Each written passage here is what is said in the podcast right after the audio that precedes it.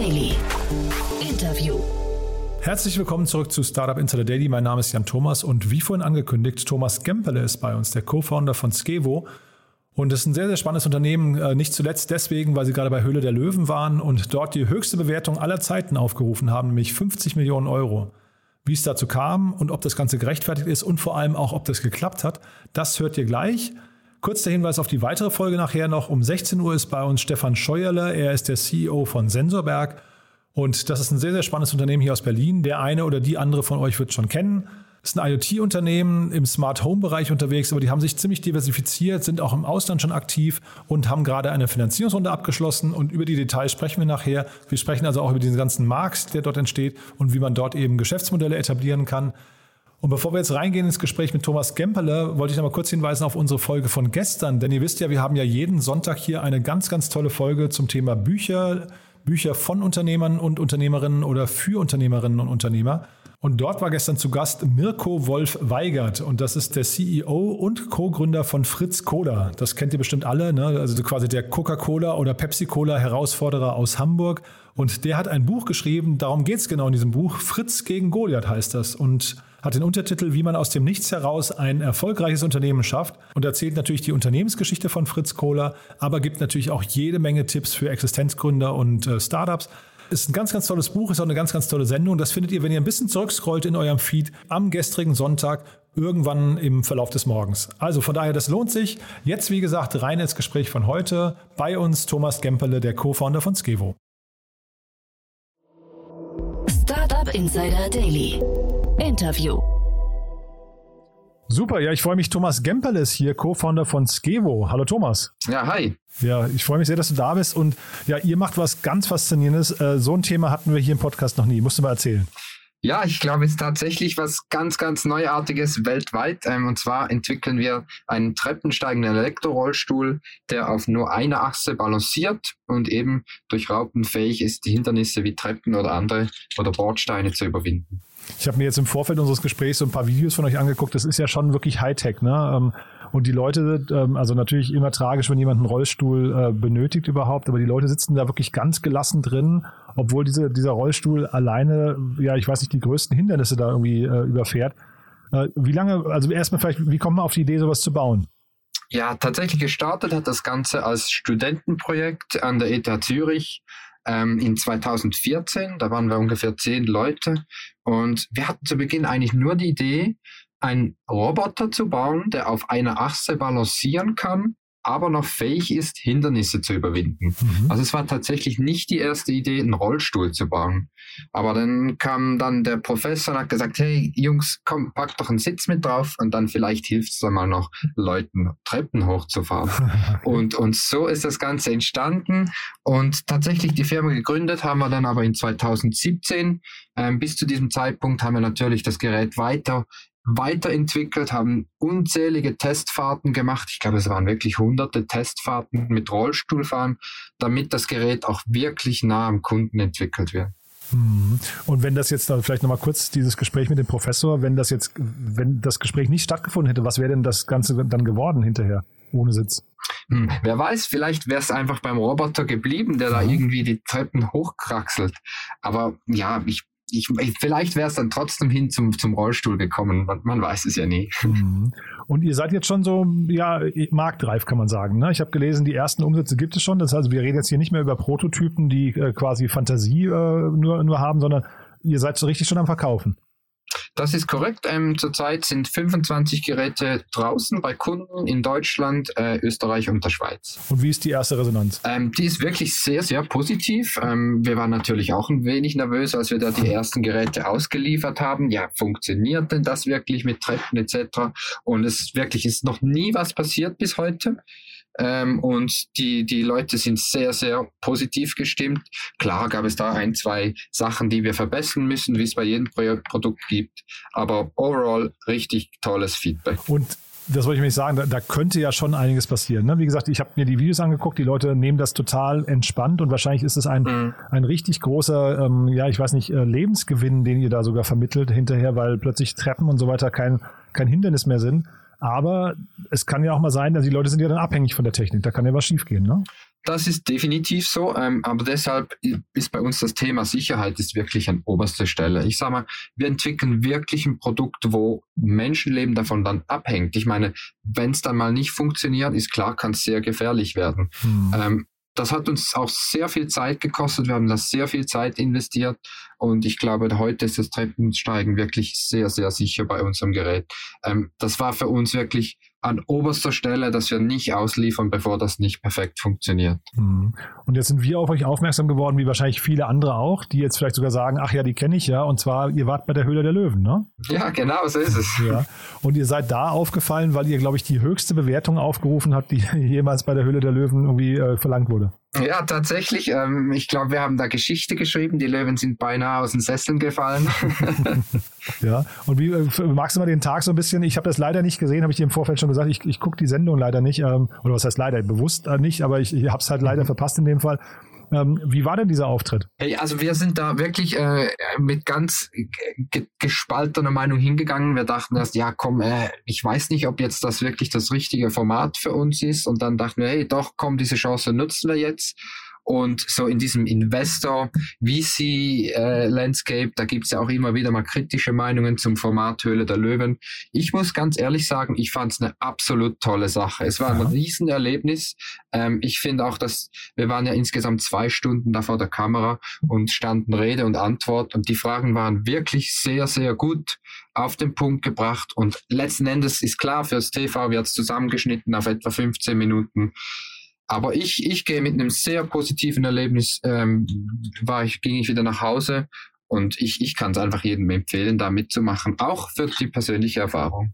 Und jetzt hat es mit dem Deal ja leider nicht geklappt. Ähm, was sind denn, wenn du sagst, ähm, positive Erfahrungen? Einmal der, der Auftritt vor Ort, aber hat es euch denn hinten raus noch viel gebracht? Also zum Beispiel Branding oder auch Abverkäufe?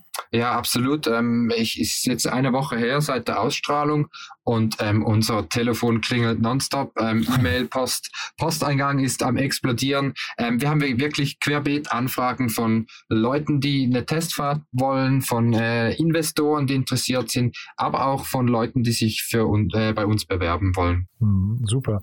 Und äh, vielleicht nochmal kurz, die Bewertung, die ihr aufgerufen hattet, war 50 Millionen Euro. Ne? Das ist, muss man sich ja mal vorstellen. Wie kamt ihr denn auf die Bewertung? Ja, das, die ist ähm, äh, ambitioniert gesetzt, aber wir glauben auch durch durchaus realistisch. Ähm, die kommt daher, dass wir glauben, dass wir wirklich ein Riesenpotenzial haben. Ähm, wir haben ja auch ein Roboter auf zwei Rädern gebaut. Also wir sagen ja immer, es ist der Tesla unter den Rollstühlen, ähm, ist die Software ist komplett von uns geschrieben, ist mit der Cloud verbunden. Wir können Updates senden und dadurch wird das Gerät immer intelligenter und gibt auch immer neue Features. Das heißt, wir können dann in Zukunft auch neue Märkte angehen und die Plattform als solches auch in anderen Märkten nutzen. Und dadurch sehen wir halt ein Riesenpotenzial, was die Bewertung von 50 Millionen äh, rechtfertigt. Und jetzt wolltet ihr 5 Millionen Euro einsammeln dort, ja, also 10 Prozent der Anteile abgeben. Ich glaube, Nico Rosberg war das, ne? Hast du erzählt, der, ähm, der auch Interesse hatte, ne? aber dann irgendwie aufgrund der mhm. hohen Summe irgendwie abgewunken hat. Ähm, zeitgleich habt ihr jetzt aber andere Investoren gefunden. Ja, das ist richtig. Ähm, vor circa drei Wochen haben wir ein Series A abgeschlossen, über 8,5 Millionen Schweizer Franken. Ähm, unser Series A und Höhle der Löwen lief etwas parallel. Klar, ähm, es wäre cool gewesen, Nico Rosberg mit an Bord zu haben. Letzten Endes war dann die Summe doch etwas zu hoch. Ähm, absolut verständlich. Man investiert ja auch nicht mal schnell fünf Millionen in zehn Minuten. Und ähm, ja, aber nichtsdestotrotz ähm, trotzdem, haben wir es doch geschafft, jetzt die Summe zusammenzukriegen. Ja, und sogar mehr hast du mir erzählt. Ne? Ich glaube, jetzt sind es 8,5 Millionen Euro äh, in eurer Series A. Und ähm, ich weiß gar nicht, kannst du über die Investoren sprechen? Klar, ja. Also konkret, es sind 8,5 Millionen. Ja, wir werden sogar noch ein wenig erweitern jetzt. Ähm, und Investoren an Bord, vielleicht kennt man das. Digitech ist in Deutschland vielleicht eher bekannt unter Namen, jetzt muss ich gerade überlegen, wie heißt Galaxus. Aha. Ich weiß nicht, ob dir das was sagt. Leider nicht, nee. Ähm, der, der Gründer davon, das ist wie so ein das, das Amazon, aber halt noch etwas kleiner für, für Europa, sage ich jetzt mal, wo du, wo du allerlei Artikel bestellen kannst. Angefangen haben sie mit PCs, Elektronikartikeln. Mittlerweile kann man fast alles darüber bestellen. Aha. Und der, ein Gründer von dieser Firma ist mit eingestiegen. Und dann haben wir noch ähm, Billy Misch. Er ist der, der Gründer von der Firma Medatis. Ähm, ziemlich groß, große Firma im MedTech-Bereich, ging auch an die Börse. Ja, und die anderen Namen sind wahrscheinlich nicht so bekannt. Mhm. Nee, aber das klingt super. Und sag mal, was ist jetzt so die Story? Wie geht's jetzt weiter? Du hast gerade eben, ähm, also zum einen reden wir wahrscheinlich über einen relativ großen Markt. Äh, zeitgleich habe ich mich aber auch gefragt, wie, wie viel davon könnt ihr erreichen, weil euer Produkt ja relativ teuer ist. Also ich vergleiche es mal mit einem herkömmlichen Rollstuhl. Äh, ich hatte, glaube ich, etwas über 30.000 Euro gelesen, kostet euer Rollstuhl, ne? Mhm. Ja, es ist korrekt. Ähm, ab 36.000 Euro haben wir auch in der Sendung genannt. Ähm, da hat dann der, der Carsten Maschmeyer auch gesagt, es sei ja der Rolls-Royce unter den Rollstühlen. Also nicht der Tesla, Und ich sondern muss okay. ganz, ich muss ganz klar sagen, das stimmt so nicht, denn unser Ziel war es ja immer nicht teurer zu sein als ein herkömmlicher Elektrorollstuhl in Kombination mit einer Treppensteighilfe. Und wenn man sich den Markt mal anschaut, so ein Elektrorollstuhl mit ähnlich vielen Verstellmöglichkeiten elektrischen, der kostet schnell auch mal 20, 25.000 Euro. Mhm. Und wenn man da noch eine Treppen, Treppenlift hinzunimmt, hinzunimmt, welcher dann schnell auch mal 10.000 Euro kostet, dann ist man bei diesen 36.000. Mhm. Und ich meine, wir bieten ja noch viel mehr als nur, dieses, nur dieses Funktionale. Wir haben ja noch die Intelligenz und auch das Design, was, glaube ich, neue Maßstäbe im Markt setzt. Und deshalb glauben wir, dass wir ja, es ist viel Geld, aber ich glaube nicht, dass wir ein überteuertes Produkt sind. Aha, cool. Nee, macht Spaß, dir zuzuhören, muss ich sagen, weil es ja auch wirklich ein tolles Produkt ist, ähm, das, wie gesagt, für viele Menschen wahrscheinlich echt ihr Leben äh, deutlich, deutlich erleichtern kann oder wieder ein, ein neues Lebensgefühl irgendwie äh, vermitteln kann. Ähm, du hast vorhin noch kurz erzählt, dass ihr quasi eure Software auch für, ich weiß nicht, das klang so aus, für angedockte Bereiche oder andere Bereiche nutzen könnt. Äh, das heißt, ihr denkt auch über Alternativen noch zum Rollstuhl nach? Ja, klar. Äh, wir denken natürlich immer darüber nach, wo kann man es sonst noch anwenden. Logisch, momentan fokussieren wir uns voll und ganz auf den Bro, so wie er ist, mhm. ähm, verbessern diesen. Aber wir können uns durchaus vorstellen, dass man das auch mal vielleicht nicht mal nur für Personentransport nutzt. Vielleicht ist es eine Plattform, wo man Waren hoch und runter fahren kann oder so. Da gibt es mhm. ganz viele Ideen. Und vielleicht sagst du noch mal was ganz äh, kurz zu der, sag mal, für euch für die Roadmap. Ähm, oder weiß gar nicht, wie man das sagen möchte. Also ich, ich stelle mir ja diese Produktion bei euch extrem kompliziert vor. Fertigt ihr alles in-house? Also, oder, also baut ihr da jetzt auch richtig so Produktionsstätten auf? Oder sind das Dinge, die ihr über Vertragspartner löst dann?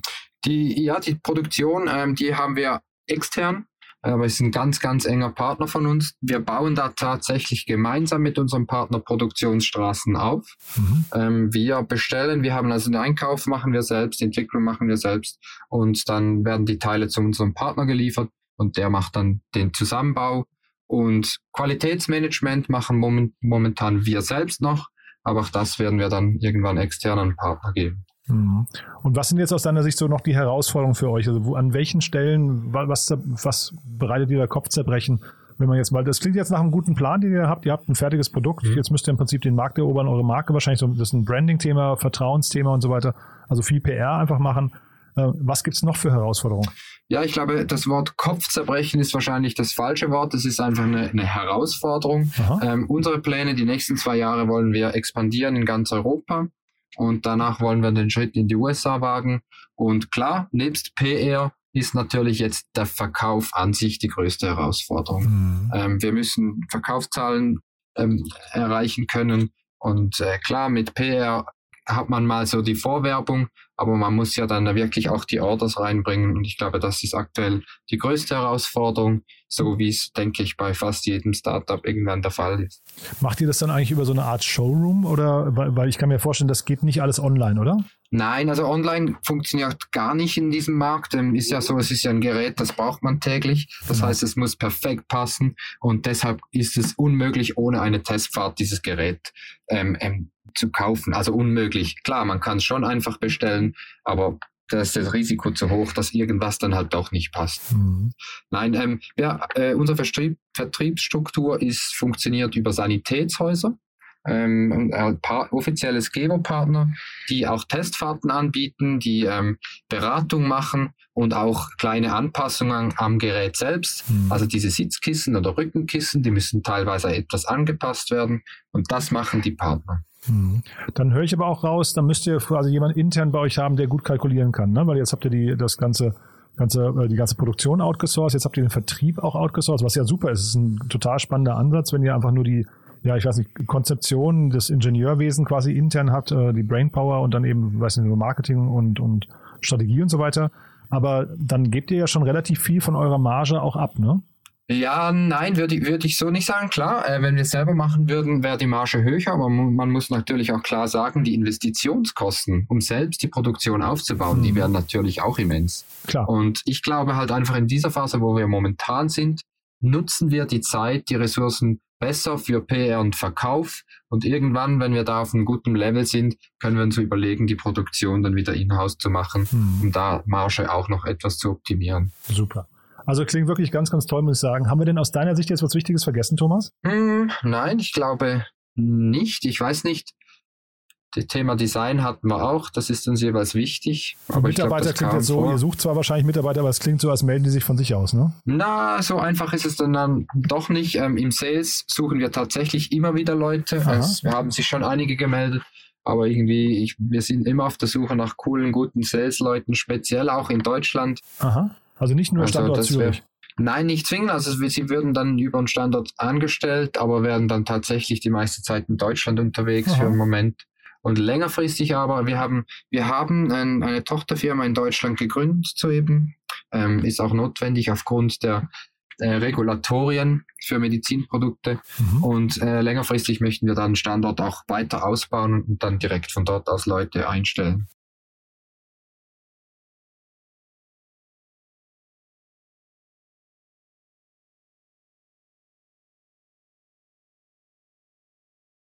Super, du, dann kommen wir jetzt nochmal zu unserer letzten Frage.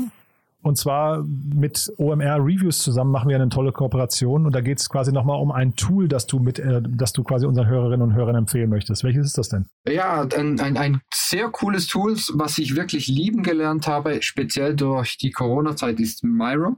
Ähm, ist ein cooles Tool, um Brainstormings digital durchzuführen. Also wie so mit diesen Post-its einfach in digital oder Brainstorming mit Flussdiagrammen etc. Und dieses Tool ist echt der absolute Wahnsinn. Mhm. Wofür, wofür nutzt ihr das alles? Wir nutzen das sehr oft für Strategiethemen, ähm, für Brainstormings allgemein, wenn es um strategische Sachen geht oder auch für in, in, bei uns in den kreativen Teams für Ideensammlungen. Einfach Post-its hinhauen und im Team etwas erarbeiten. Ja, wir nutzen es auch. Wir sind auch total, äh, also wirklich hellauf begeistert von dem Tool. Das ist so vielseitig, ja. Deswegen habe ich gefragt, wie ihr es einsetzt. Cool. Thomas, du dann vielen, vielen Dank und ja, ich freue mich, wenn wir in Kontakt bleiben. Wenn es bei euch Neuigkeiten gibt, sag gern Bescheid, ja? Ja, cool, mache ich gern. Klasse. Coole Sache, herzlichen Dank. Startup Insider Daily, der tägliche Nachrichtenpodcast der deutschen Startup-Szene. So, das war's für heute Mittag. Das war Thomas Gemperle von Skevo. Und ja, ich hoffe, es hat euch Spaß gemacht. Wenn dem so sein sollte, wie immer die Bitte an euch, empfehlt uns gerne weiter auf LinkedIn, Instagram oder dem sozialen Netzwerk eurer Wahl oder hinterlasst eine kurze Bewertung bei Apple Podcast. Das hilft uns dann am allermeisten, diesen Podcast bekannt zu machen. Nochmal kurz der Hinweis auf die Folge nachher. Um 16 Uhr geht es hier weiter mit Stefan Scheuerle, dem CEO von Sensorberg. Wie gesagt, da gab es eine tolle Finanzierungsrunde, über die wir dann später sprechen werden. Ein Unternehmen aus dem IoT, Smart Home und Smart Locker Bereich. Also es lohnt sich, ich kann es euch versprechen. Von daher, ich würde mich freuen, wenn wir es wieder hören. Bis nachher also. Ciao, ciao.